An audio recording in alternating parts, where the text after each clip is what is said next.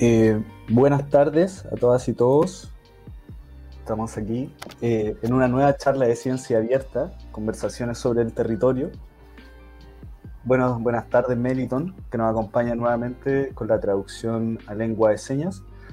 Hoy día eh, tendremos un invitado muy interesante. Estaremos hablando sobre el tema bueno, de la charla hoy día, cuál es la relación entre las tecnologías digitales y los derechos humanos y cómo debe ser tratada en la nueva constitución. Eh, bueno, hoy en día estamos en un tiempo de cambios, ha pasado bastantes años desde que se escribió la antigua constitución, entonces ha quedado un poco desfasada. Entonces vamos a estar hablando con Vladimir Garay, que es periodista de la Universidad de Chile y magíster en Arte, Pensamiento y Cultura Latinoamericano de la Universidad de Santiago de Chile. Actualmente es director de incidencia de la ONG Derechos Digitales, organización que tiene como objetivo fundamental el desarrollo, la defensa y la promoción de los derechos humanos en el entorno digital. Así que, bueno, sin más preámbulos, voy a invitar a Vladimir. Buenas tardes, Vladimir, ¿cómo estás? Hola, buenas tardes, muy bien. Muchas gracias por la invitación. Sí, mire, y vamos a empezar inmediato con una pregunta, eh, bueno, que cae de inmediato preguntando qué es y a qué se dedican en derechos digitales. Bueno, Derechos Digitales es una ONG eh, que tiene su oficina central en Santiago de Chile, eh, pero que trabaja con un foco regional en América Latina eh, y que está dedicada a, como bien mencionabas tú al inicio de la presentación, eh, a la defensa y promoción de los derechos fundamentales en los entornos digitales, eh, que es básicamente a lo que nos referimos cuando hablamos de derechos digitales, con minúsculas. Mm. básicamente se trata de entender y defender y promover eh, el ejercicio de los derechos fundamentales asociados a la tecnología. Eh, trabajamos en la intersección entre tecnología y derechos humanos, básicamente.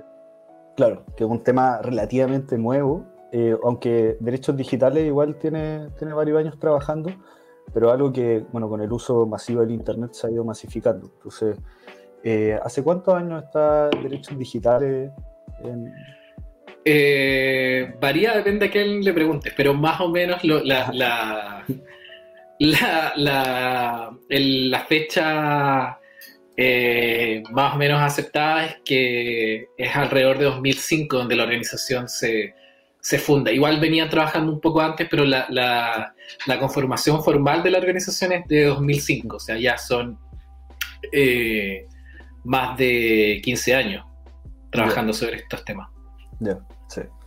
Y bueno, vamos a empezar al tiro con una pregunta del público que nos llegó por Instagram. Eh, recordarles que pueden hacer sus preguntas en los comentarios de Facebook o YouTube, donde estamos transmitiendo, y que esta charla también después, o esta conversación, quedará en Spotify, así que también la pueden volver a revisar ahí. Em, bueno, la primera pregunta del público es de eh, Camilate, viene de Instagram, ¿Qué tanto ha avanzado Chile en temáticas de derechos digitales? Eh, una súper buena pregunta y creo que da un súper buen pie para poder explicar algo que me parece relevante, que es que eh, cuando hablamos de la, relación entre eh, tecnología y derechos humanos, evidentemente hay, es un campo que está en constante construcción y ampliación. En ese sentido, eh, es súper interesante ver, por ejemplo, el desarrollo mismo que ha tenido nuestra organización, eh, que partió trabajando principalmente sobre tres temáticas que tenían que ver con acceso a la cultura, eh, privacidad y libertad de expresión, pero que con el paso del tiempo se ha ido abriendo a trabajo en otras temáticas que no caben en ninguna de estas tres grandes categorías que son como las categorías históricas.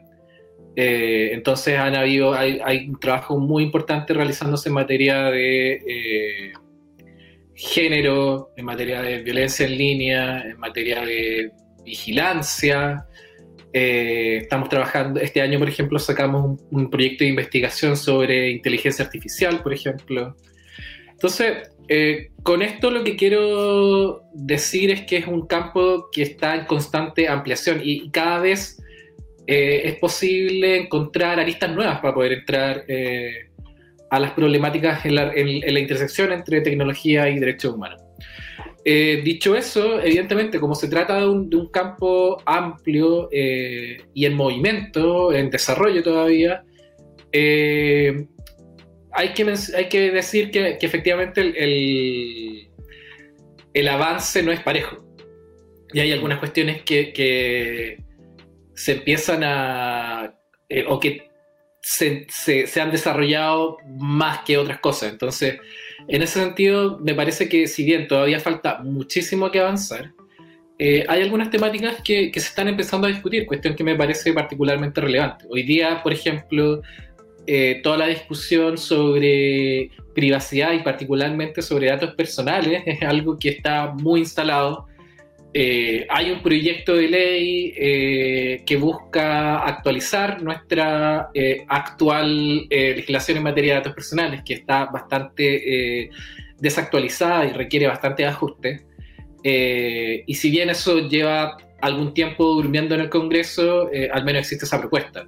Del mismo modo, por ejemplo, eh, se ha empezado a, mover una discusión súper interesante respecto del de, eh, acceso a Internet en tanto derecho, mm. que es una cuestión que con la pandemia, por ejemplo, hemos visto que efectivamente el acceso a Internet, la posibilidad de conectarse a Internet, constituye la condición de posibilidad del ejercicio de otros derechos como por ejemplo el derecho a la educación, en el caso de niños, niñas y adolescentes, eh, el derecho al trabajo, para aquellas personas que han tenido la, suerte y la posibilidad de poder seguir trabajando eh, en línea, eh, pero también incluso cuando revisamos una política como el pase de movilidad, queda súper claro que el acceso a Internet en el fondo es un condicionante incluso para eh, hoy día, en, este contexto de pandemia, en este contexto de, de cuarentena, eh, el acceso a Internet es un condicionante para el libre tránsito incluso.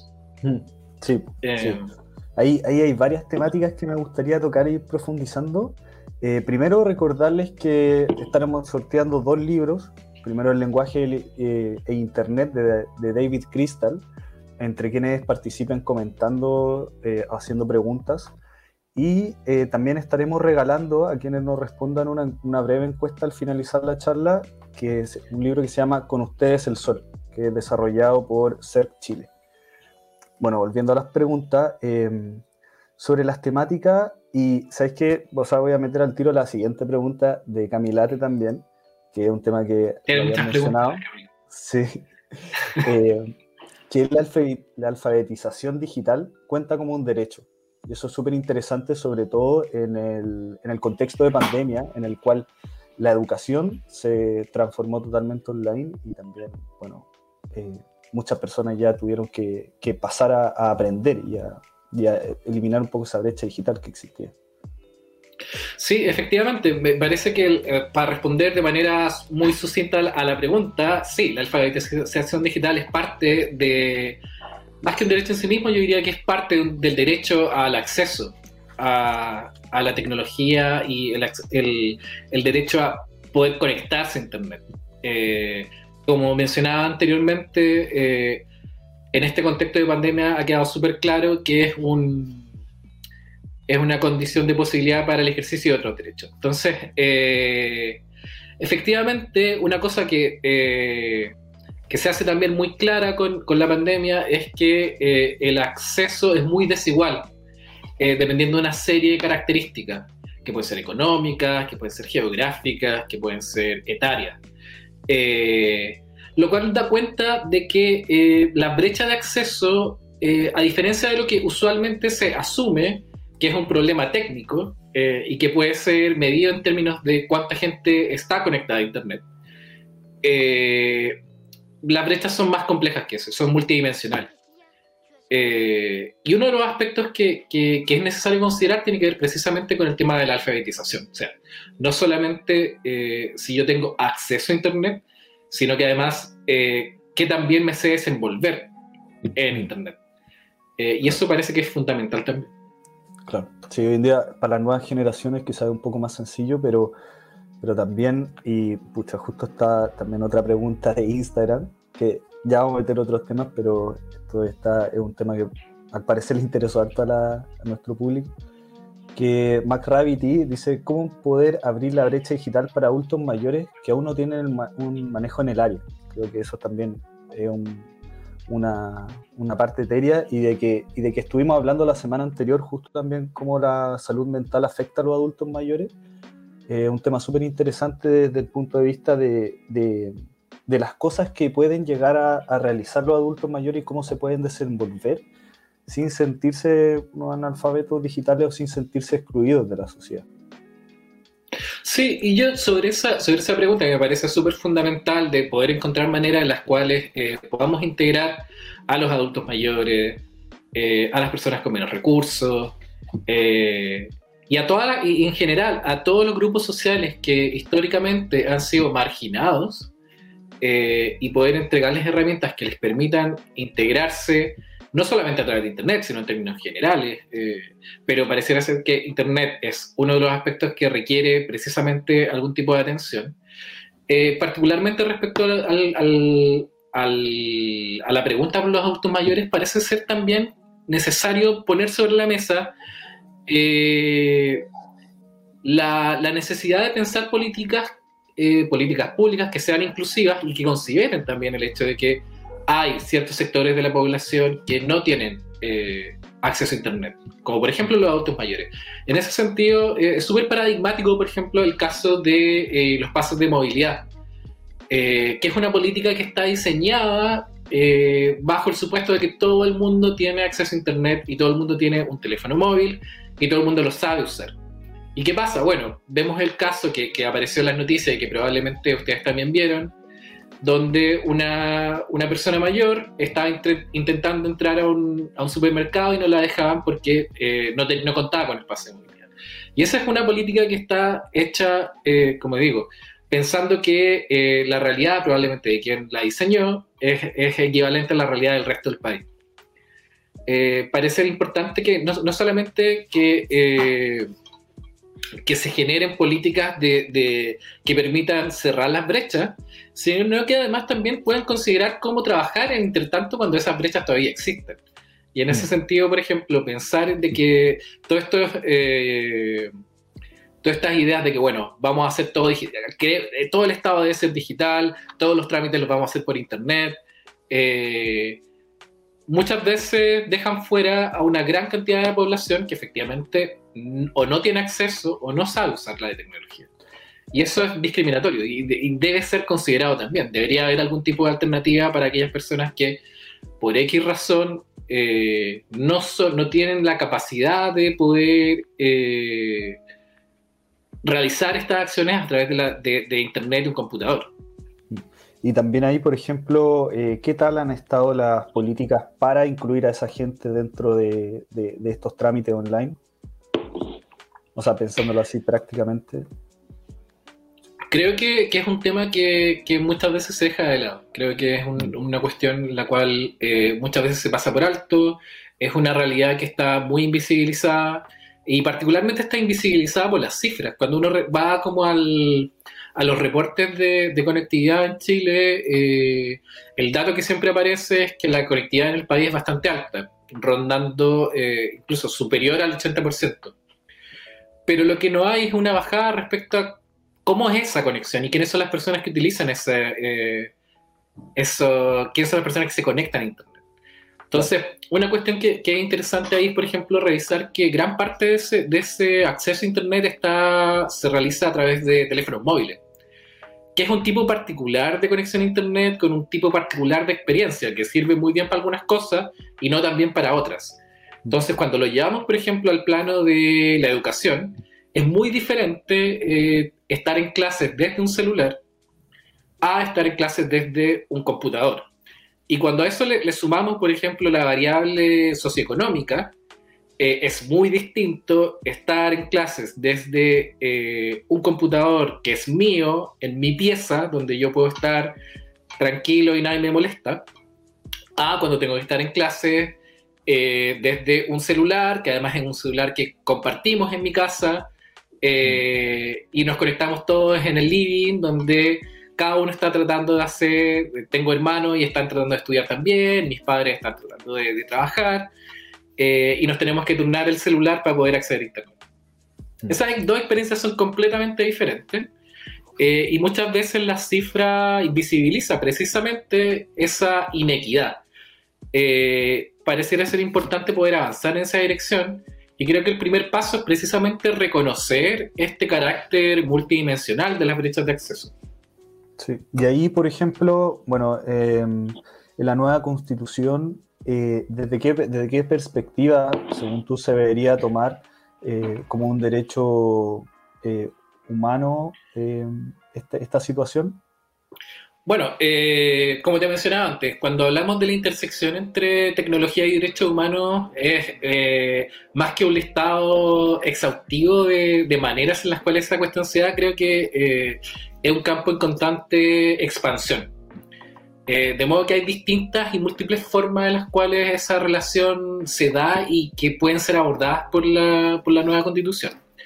Ahora, específicamente respecto de, esta, de la conversación que estábamos teniendo antes sobre las brechas y sobre el acceso, pareciera ser súper importante el reconocimiento de, eh, esta condición eh, como, eh, condición previa para el ejercicio de derechos en, la sociedad actual. y por tanto, una garantía de acceso a Internet parece ser una buena medida. Eh, avanzar en esa dirección podría ser un, primer paso particularmente relevante. Mm. Eh, asegurar eh, más, mejor conexión, conexión más segura y que no sea algo que dependa como que no dependa necesariamente de la capacidad individual que, tengamos de, poder invertir en un dispositivo, en, en, pagar una conexión a Internet. Creo que eh, en el mundo que estamos viendo, avanzar en, alternativas a eso y que el Estado pueda garantizar precisamente eh, un acceso más eh, equitativo, democrático, más igualitario. Empático también. Sí, sí, claramente. O sea, pensemos, que, pensemos que hay gente que, de hecho, en Derechos Digitales estamos realizando una serie de conversatorios eh, sobre tecnología y nueva constitución. Eh, y la idea de esos conversatorios es precisamente conocer la experiencia de distintas personas en torno a cuáles podrían ser sus necesidades, cuáles podrían ser sus anhelos respecto a la relación entre eh, tecnología y derechos en una, en una nueva constitución. Y una cuestión que ha sido particularmente interesante es escuchar a gente que vive en zonas alejadas de, de las grandes ciudades donde decían no solamente no tienen, tienen un pésimo acceso a Internet, sino mm. que además muchas veces no tienen ni siquiera luz eléctrica. Eh, entonces, parece ser importante. Y eso creo, creo que, que, hay que reconocer también, de que en el fondo, si queremos que efectivamente la mayor parte de la, de la población pueda contar con un, con un acceso digno a Internet, eh, eso requiere algún esfuerzo mayor que el que pueda proveer solamente la empresa privada hoy día. Hmm. Que es el modelo que, existe en Chile. Y justo con ese tema, eh, antes de pasar a otro, Jaime Moreno pregunta, ¿cómo ves, eh, ves como un escenario posible que todos tengamos acceso a Internet gratuito o subsidiado por el gobierno? Creo que es una es, la dirección en la cual deberíamos empezar a movernos. Creo que hmm. desde el momento en el que eh, aceptamos que en el fondo no es posible o que aquellas personas que no cuentan con una conexión a Internet hoy día eh, quedan marginadas de una serie de, cuestiones que son relevantes eh, y hay una restricción al ejercicio de derechos ahí, eh, parecería ser importante avanzar en esa dirección. Claro. Sí. Y sobre esto también tema de legislación digital y, por ejemplo, de, conseguir avanzar a un mundo más conectado digitalmente, que han sido las herramientas que ha desarrollado eh, el ser humano en estos últimos años, o en estas últimas décadas.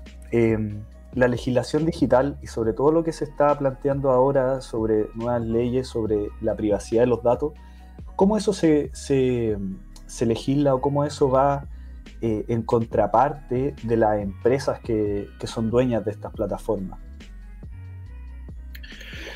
en eh, Latinoamérica, donde, no sé, por ejemplo, Netflix eh, toma tus datos, Instagram toma tus datos en gran parte, y después esos son poco comercializados. Sí, bueno, hay que hacer, hay que hacer ahí un, un, asterisco. En rigor, por ejemplo, una empresa como Instagram o Facebook, eh, claro, crea valor a partir del análisis de, de, tus datos, porque básicamente son empresas que se subsidian con avisaje. Eh, lo que hay ahí en el fondo es eh, poder venderle a los avisadores la posibilidad de mostrar sus productos a una audiencia, digamos, que pueda ser receptiva a ello, a partir del análisis de, datos, eh, mm. que son particularmente los datos de navegación. Pero una empresa como Facebook, por ejemplo, no vende tus datos. Mm. Eh, ahora, efectivamente, la venta de bases de datos en Chile es un problema, pero que no se da tanto a nivel de... Más que preocuparnos por Facebook, creo que habría que preocuparse por... Eh, no sé si alguna vez te ha pasado, que, te llaman por teléfono, por ejemplo, para ofrecerte un, un, mejor plan de, telefonía. Claro, ¿de, dónde, salió esto? No sé. Bueno, alguien, eh, en alguna parte alguien tiene tu teléfono y, y muy probablemente, eh, muy probablemente esa base de datos se vendió, o se prestó, o se robó, y no hay mucho que hacer al respecto. Eh, es, una cuestión que, es bastante complicada y tiene que ver con lo que mencionaba antes, ¿no? Como la legislación actual en materia de protección de datos personales está bastante eh, desactualizada.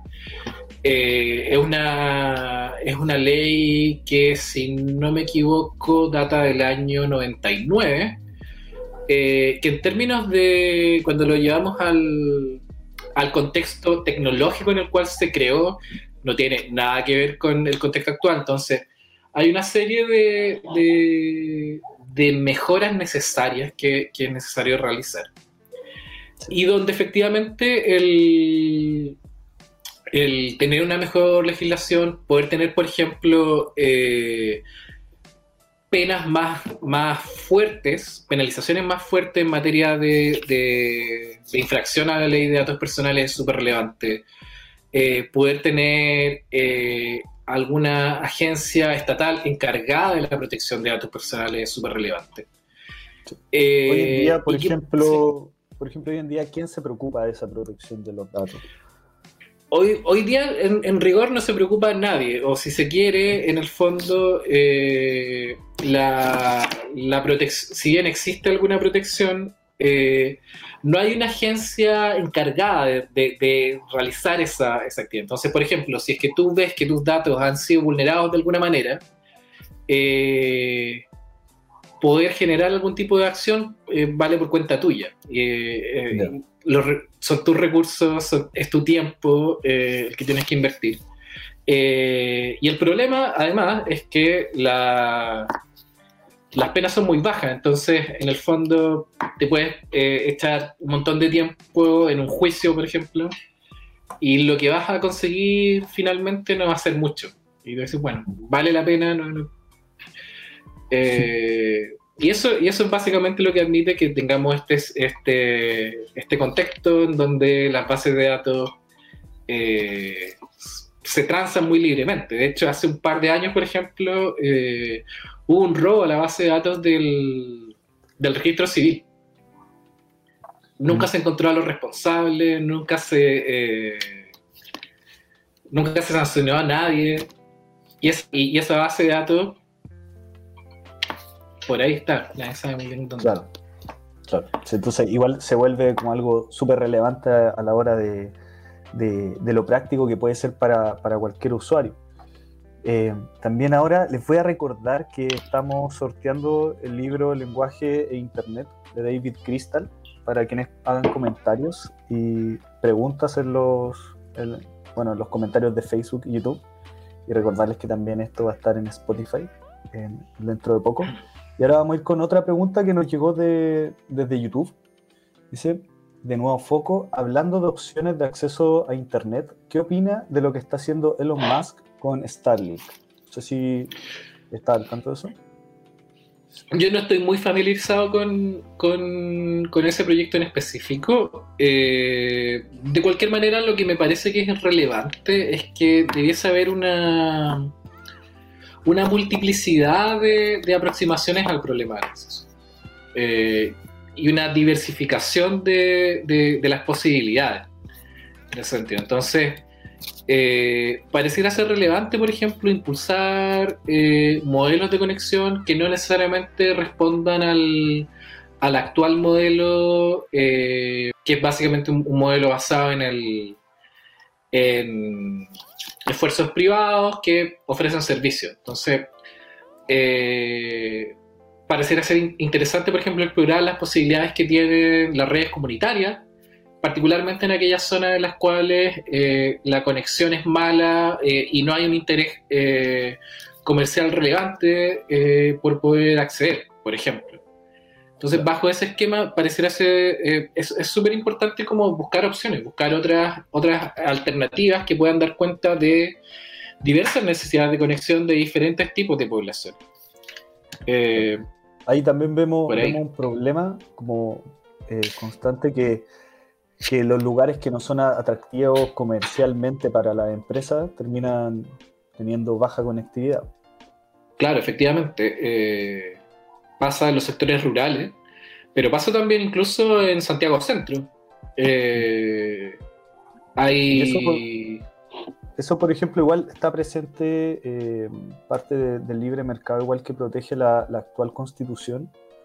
Y, cómo podría eso modificarse dentro de, un proyecto de nueva constitución? Un poco lo que, te, lo que te mencionaba antes. Parece ser que el primer paso es reconocer eh, el acceso como un derecho. Y una vez hecho, hecho ese movimiento, el segundo paso es poder pensar qué tipo de conexión necesitamos. Y ahí es lo que te, lo que te comentaba recién. Pareciera ser que eh, necesitamos una, una, batería de alternativas que permitan dar cuenta de distintas realidades. Entonces, efectivamente, van a haber lugares, eh, particularmente aquellos lugares que están densamente poblados, donde eh, no van a haber mayores problemas de acceso y probablemente el, el, en términos de infraestructura al menos, las alternativas que nos va a ofrecer el mercado van, a poder eh, suplir la demanda. Ahora, evidentemente en torno a eso pueden haber otro tipo de problemas, problemas económicos, por ejemplo, que de alguna manera tener que, se, tendrían que abordar también.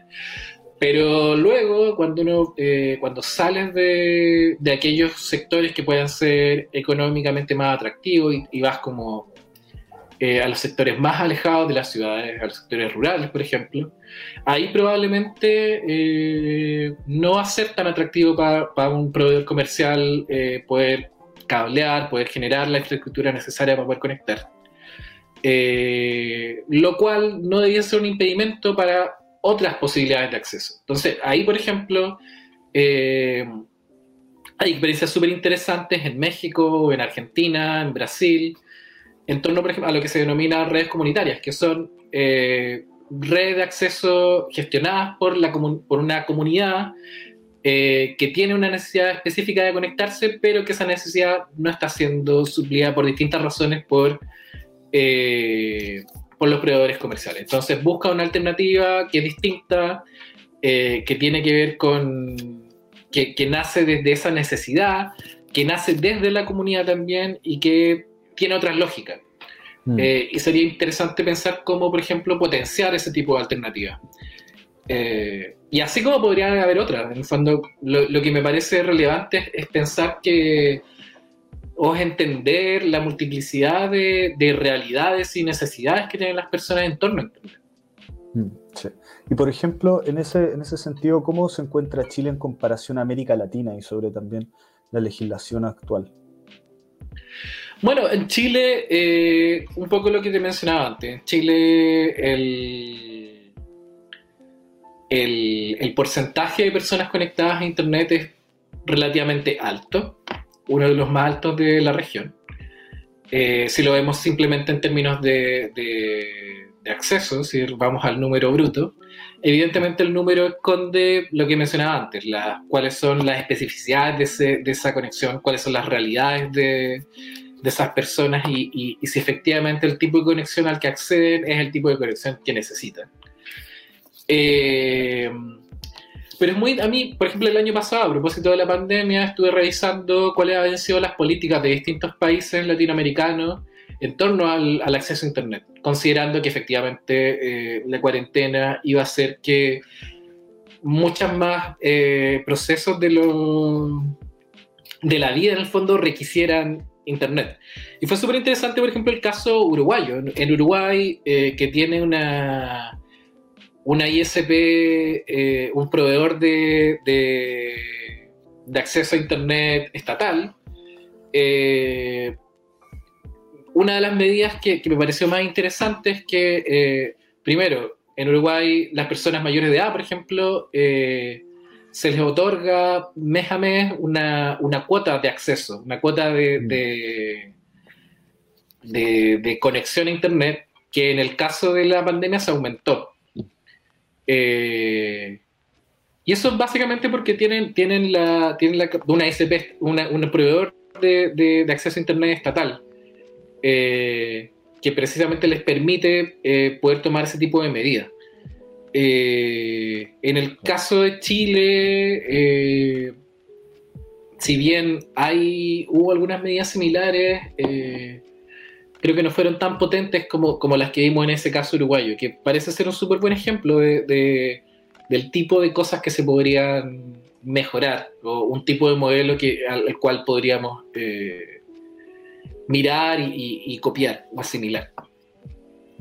Y ahí, por ejemplo, em, bueno, eh, pasando a otro tema un poco, em, ¿qué relación ha tenido ahora eh, bueno, he visto que Derechos Digitales también ha trabajado harto con las campañas electorales y cómo se han visto en las redes sociales.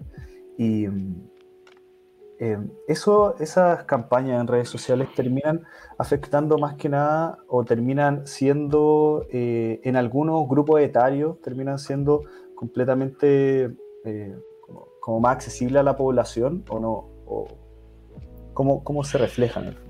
Bueno, ese, ese, es otro aspecto en el cual eh, la relación entre, entre tecnología y derechos eh, se hace cada vez más clara, y tiene que ver con, los procesos electorales. Eh, y efectivamente lo que hemos visto es que gran parte de la campaña electoral se ha volcado a Internet.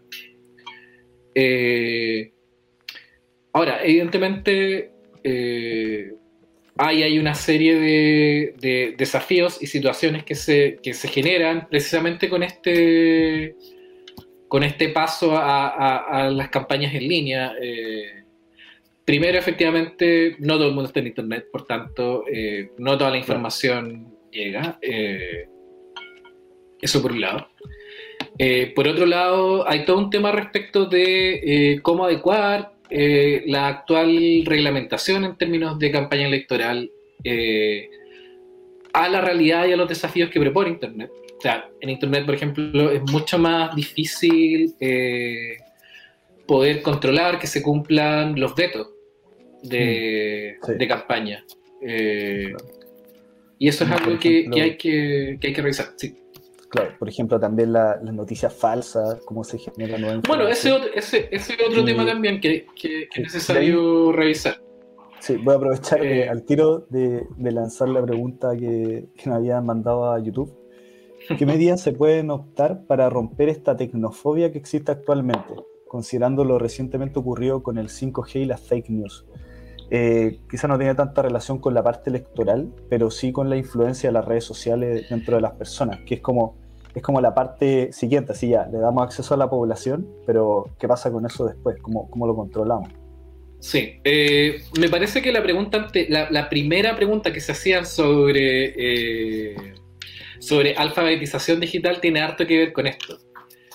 Eh, pareciera ser que la manera más efectiva de, de combatir o sea, primero, hay que entender que, la, desinformación en general es un, problema muy complejo y es un problema que no puede ser reducido a la tecnología. No es un problema que, que, no es que la, la, la, desinformación o los desórdenes informativos no nace con Internet. Eh, y tampoco es exclusivo de Internet. Eh, la, la, publicación y la, y la, y la puesta en circulación de, de desinformación o de distintas maneras de desorden informativo no es, no es algo que sea exclusivamente Internet. Basta con ver noticias cualquier día para poder darse cuenta de que hay información que es inexacta, eh, que a veces es falsa. Eh, lo mismo en, los diarios, lo mismo en la radio. Eh, no es una cuestión, no es un fenómeno exclusivo de Internet. Ahora, particularmente sobre la relación con, desinformación, pareciera ser que, como te decía antes, la respuesta más efectiva es trabajar en alfabetización digital eh, y en general poder entregarle herramientas a las personas para que puedan tener una relación mucho más crítica con la información. Eh, en todos sentidos, con aquello que leen, aquello que ven en la tele, aquello que escuchan en la radio y también aquello que, a lo que acceden en Internet. Eh, pero me gusta mucho la, la, noción de tecnofobia, que parece que de alguna manera describe también un poco el, el escenario actual. Si no, uno volviera atrás a, principios de principios de siglo, eh, se daría cuenta que todo el discurso en torno a Internet es muy celebratorio. Internet básicamente eh, no iba, a ser los países más democráticos, Internet iba a ser a las personas mejores. Eh, acceso a la educación, acceso a información. Había, toda una, había una confianza excesiva respecto de, de, las posibilidades de la tecnología como un agente de cambio favorable. Eh, lo que hemos visto en los últimos años, a partir más o menos del año 2014, 2015, coincide mucho con, con las revelaciones de, Edward Snowden, es que en el fondo ese relato se ha invertido y, en el y hoy día eh, Internet es como la destrucción de, la sociedad occidental. Todo lo malo tiene que ver con Internet. Eh, evidentemente hay problemas, eh, evidentemente hay cuestiones que, hoy, hay problemas que antes no teníamos, que hoy día existen y que aparecen como más, como, como, más prominentes o tienen mayor visibilidad. pero lo primero que, es necesario mencionar es que en el fondo la, tecnología por sí misma no es capaz de resolver los problemas sociales. Mm. Eh, y, es y en general cualquier problema que es complejo eh, no se resuelve con ninguna tecnología. No lo va a resolver con Internet, no lo va a resolver con una app, no lo va a resolver con, con ninguna intervención técnica si es que no se considera una serie de otras cuestiones alrededor. Y en ese sentido, en, torno a, este clima como de, digamos, tecnofobia, eh, tecnopesimismo, le podríamos decir, que, ha sido característico de los últimos años, eh, pareciera también que, hay, harto, harto ahí que, hay, que, hay, que, hay que revisar con, cierto desapego crítico también. Eh, mm pasa con el tema de las fake news. Creo, creo que es súper importante, por ejemplo, poder eh, hacer un análisis más detallado respecto a cuál es el impacto real que tiene ese, tipo de, acciones, por ejemplo, en eh, procesos electorales, por poner un tema. No estoy diciendo que, no tenga ningún, ningún, eh, ningún efecto de ninguna influencia, sino que requiere un, un análisis un poco más cuidado respecto a para poder entender el fenómeno que, es relativamente nuevo, es bien complejo de, analizar. y que en última instancia. de repente, así como una fake news, eh, ¿será capaz de, convencer a un millón de personas de que vote por un candidato u otro? Yo la verdad es que tengo dudas, la verdad es que tengo dudas, creo que, creo que es mucho y me parece que, o sea, es un tema que es mucho más complejo y un tema que es mucho más eh, que necesita ser revisado desde una perspectiva que también sea más compleja. Eh, creo que, simplemente asumir de que detrás de, del, digamos, de la producción de, noticias falsas, lo único que hay es un, ánimo de mentir, eh, puede ocultar otro tipo de lógicas que es necesario revisar y que puede ser relevante. O sea, muy probablemente eh, hay, por ejemplo, un afán de construir comunidad en torno a mentiras. Eh, ahora, lo, que puede, lo que puede ser preocupante también es que muchas veces esas comunidades están constituidas por gente que eh, tiene creencias que pueden ser discriminatorias o que pueden tener actitudes que pueden ser discriminatorias, que pueden ser violentas, que pueden ser una serie de otras cuestiones. Si ese es el esquema, es mucho más relevante precisamente el hecho de que, eh, de que haya violencia, de que haya discriminación, más que el hecho de que, que algo sea mentira o sea verdadero. en ese sentido, la mentira en sí misma es una cuestión que, que no solamente siempre ha existido, sino que además es parte de hasta del derecho a la libertad de expresión. Las, mentiras no son, mm. o no, no, todas las, hay que entender que no todas las mentiras son iguales, eh, y que bueno. y, y, también ahí sobre ese tema, hay un tema que a mí me interesa bastante, que es sobre cómo, cómo actúan igual las redes sociales como cámaras de eco, que se le llama ese, ese efecto, que son como círculos de influencia donde finalmente eh, lo que yo, por ejemplo, en Instagram es súper claro, donde yo sigo a cierta cantidad de páginas, sigo cierta tendencia política, cierta forma de pensar, y voy viendo repetida, repetidamente esa, ese, esos productos. Entonces finalmente voy como, como entrando dentro de esa, de esa cámara de eco donde la gente está más o menos de acuerdo conmigo. No, no funciona. Sí, pero pero, pero la pregunta que, se, que es interesante ahí es si, ese, si es ese un fenómeno que es propio de Internet o no. Sí. Eh, porque pareciera, yo, no, sé, no sé cómo serán las vidas de las otras personas, pero pareciera ser que ese es básicamente una, una, una condición de la existencia humana. Uno tiende a, a, a, rodearse de gente que tiene valores más o menos parecidos a los propios. Eh, entonces, de repente, es como de la plaza pública, así, exactamente. Es que, es que, es que parece, no, no sé si, si, efectivamente la plaza pública alguna vez existió como, como tal. Eh,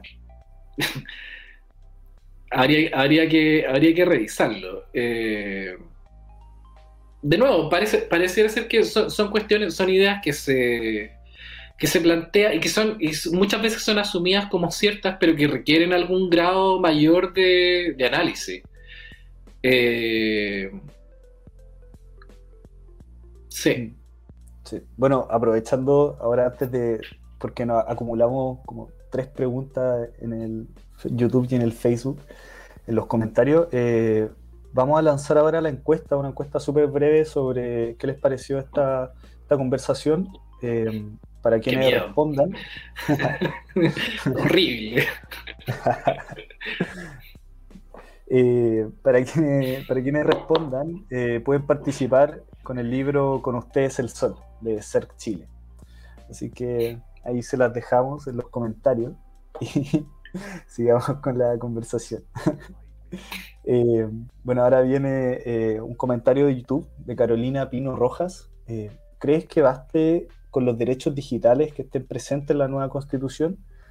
Y, eso lo quería ligar porque la siguiente pregunta es bastante similar. Entonces, de Manuel Narbona Arrengui, ¿existe la posibilidad que, por ejemplo, se busque constitucionalmente potenciar a centros educacionales para una eventual educación tecnológica computacional en los establecimientos?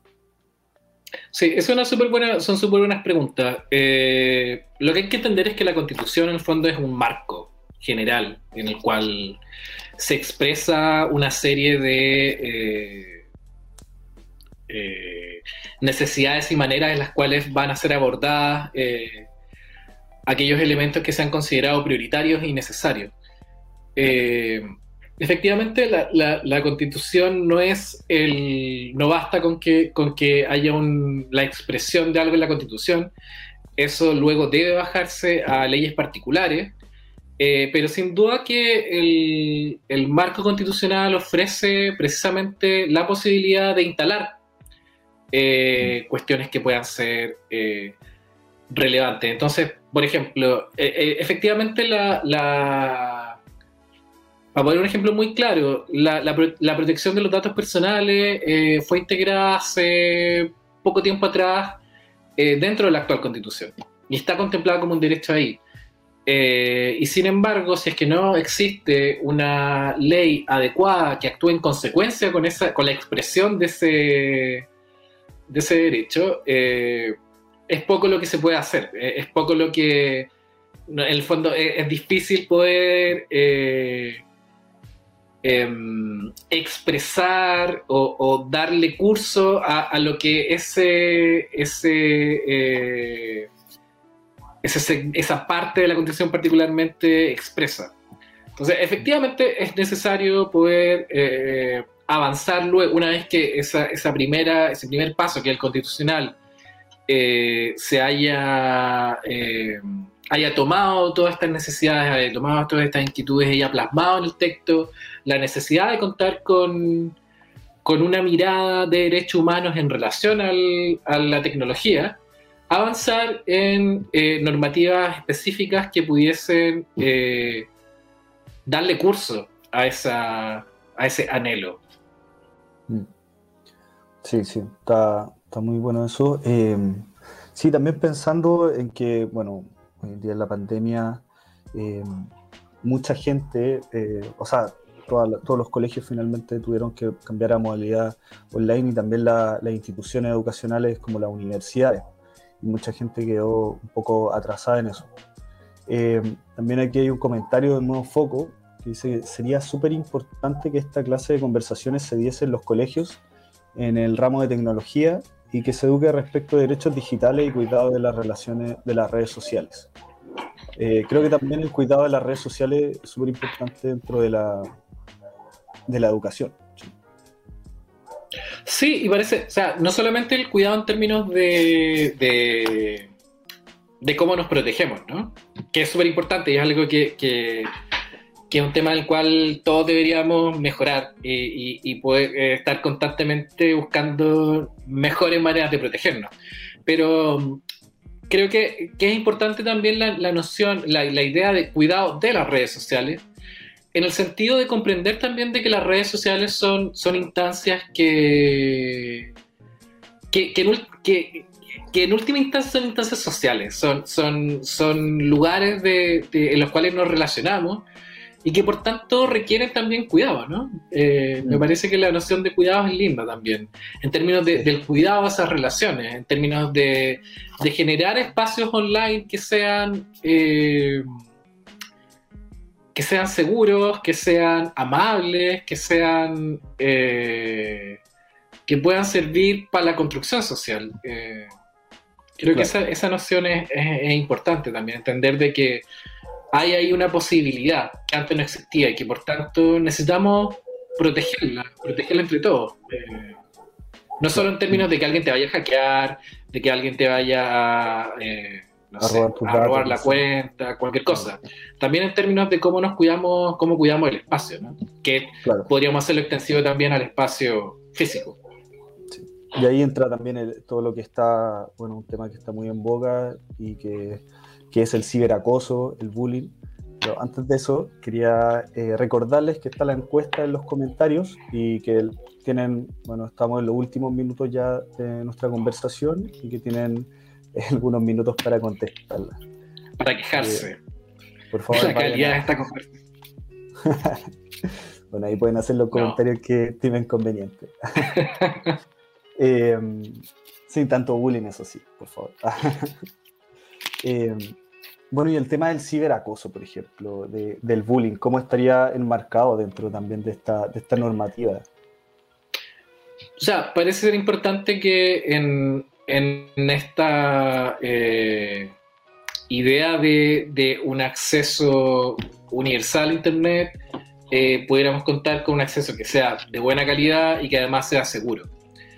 Eh, parece ser relevante que, que, se requiere un trabajo que no, no, no, necesariamente un trabajo que solamente parte por que es una cuestión en materia de, legalidad, aunque efectivamente hay, mucho que avanzar en materia de, violencia en línea. Eh, creo que también es algo que, que, tenemos que, o sea, en primer lugar es súper importante que entendamos de que la violencia que ocurre en Internet es tan real como la violencia que ocurre fuera de Internet. Creo que esa es una primera cuestión donde muchas veces eh, se desestima eh, el acoso, por ejemplo, las amenazas, eh, simplemente porque ocurrieron en Twitter o ocurrieron en Facebook y no ocurrieron en persona.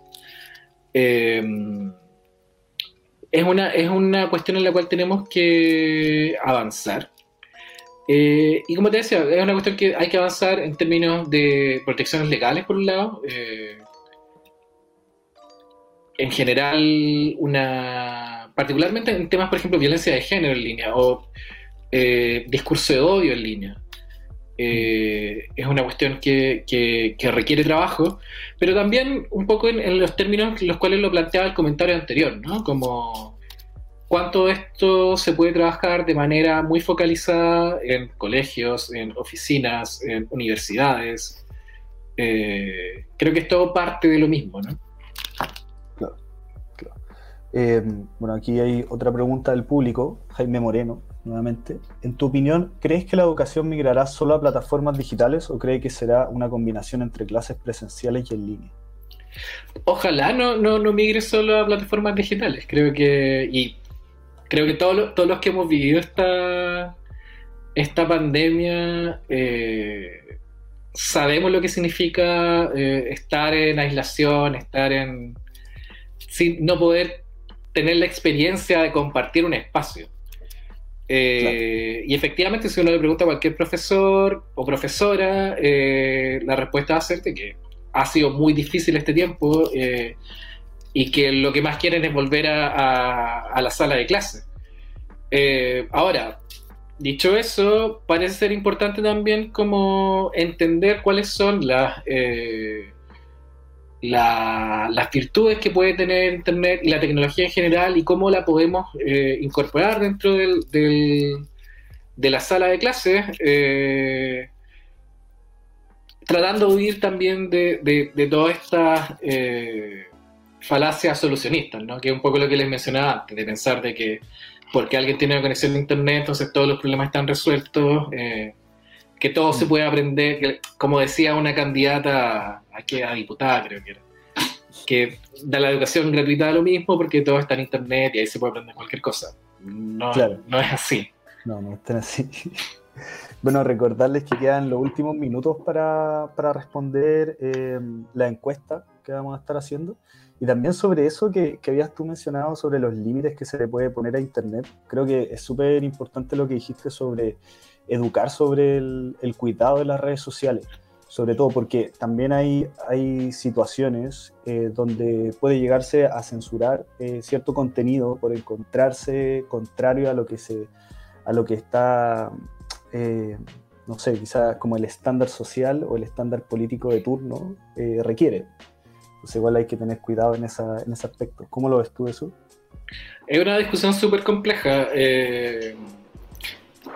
creo que, no sé si tenemos tiempo para meternos ahí. Efectivamente es súper difícil.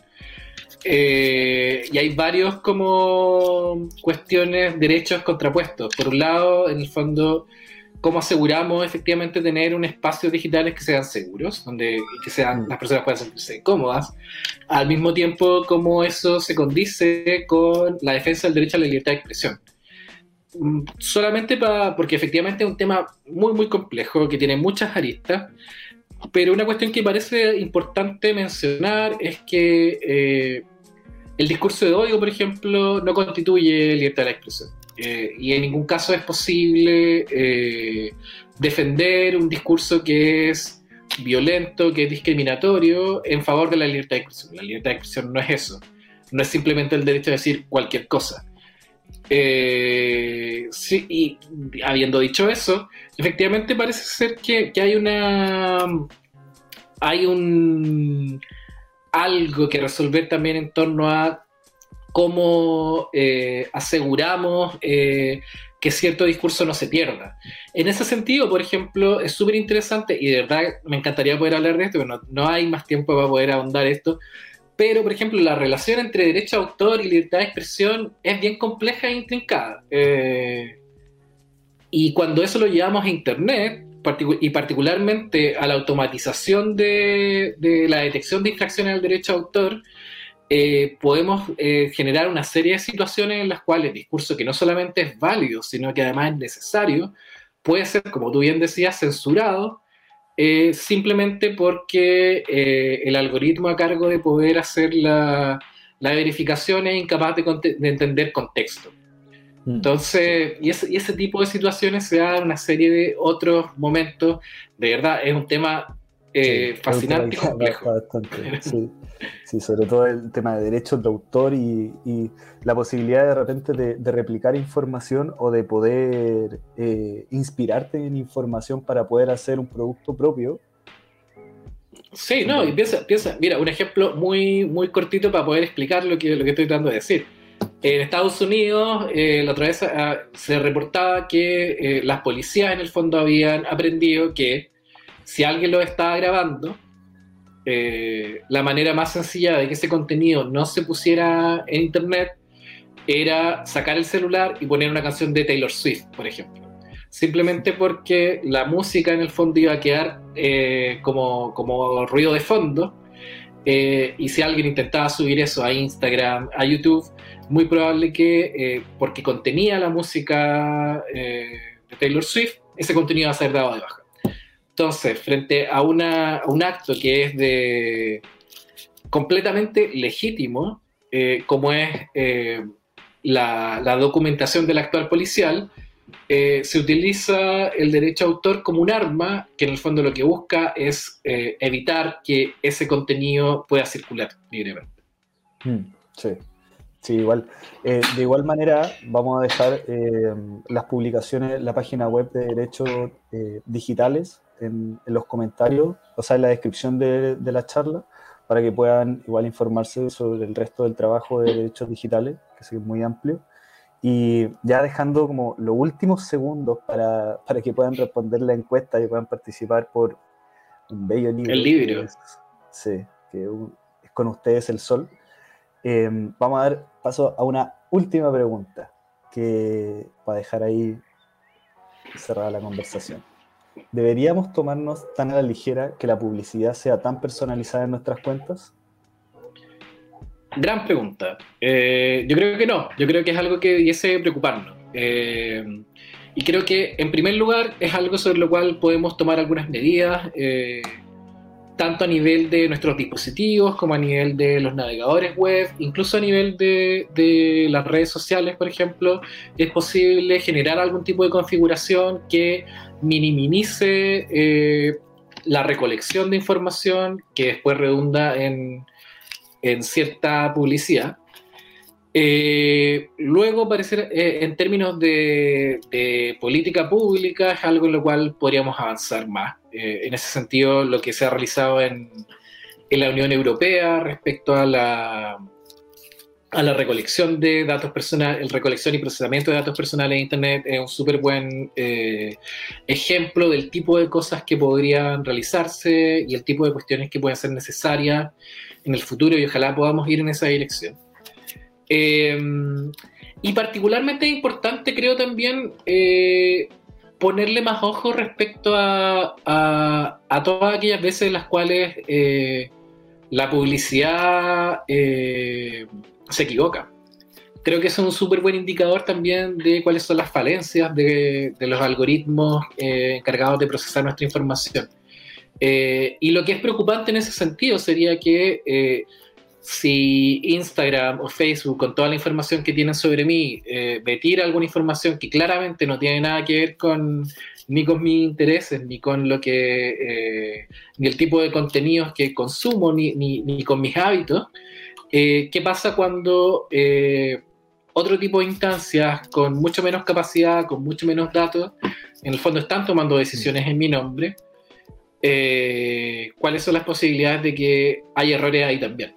Creo que eso es como el lo que debería alertarnos también eh, cuando hay errores.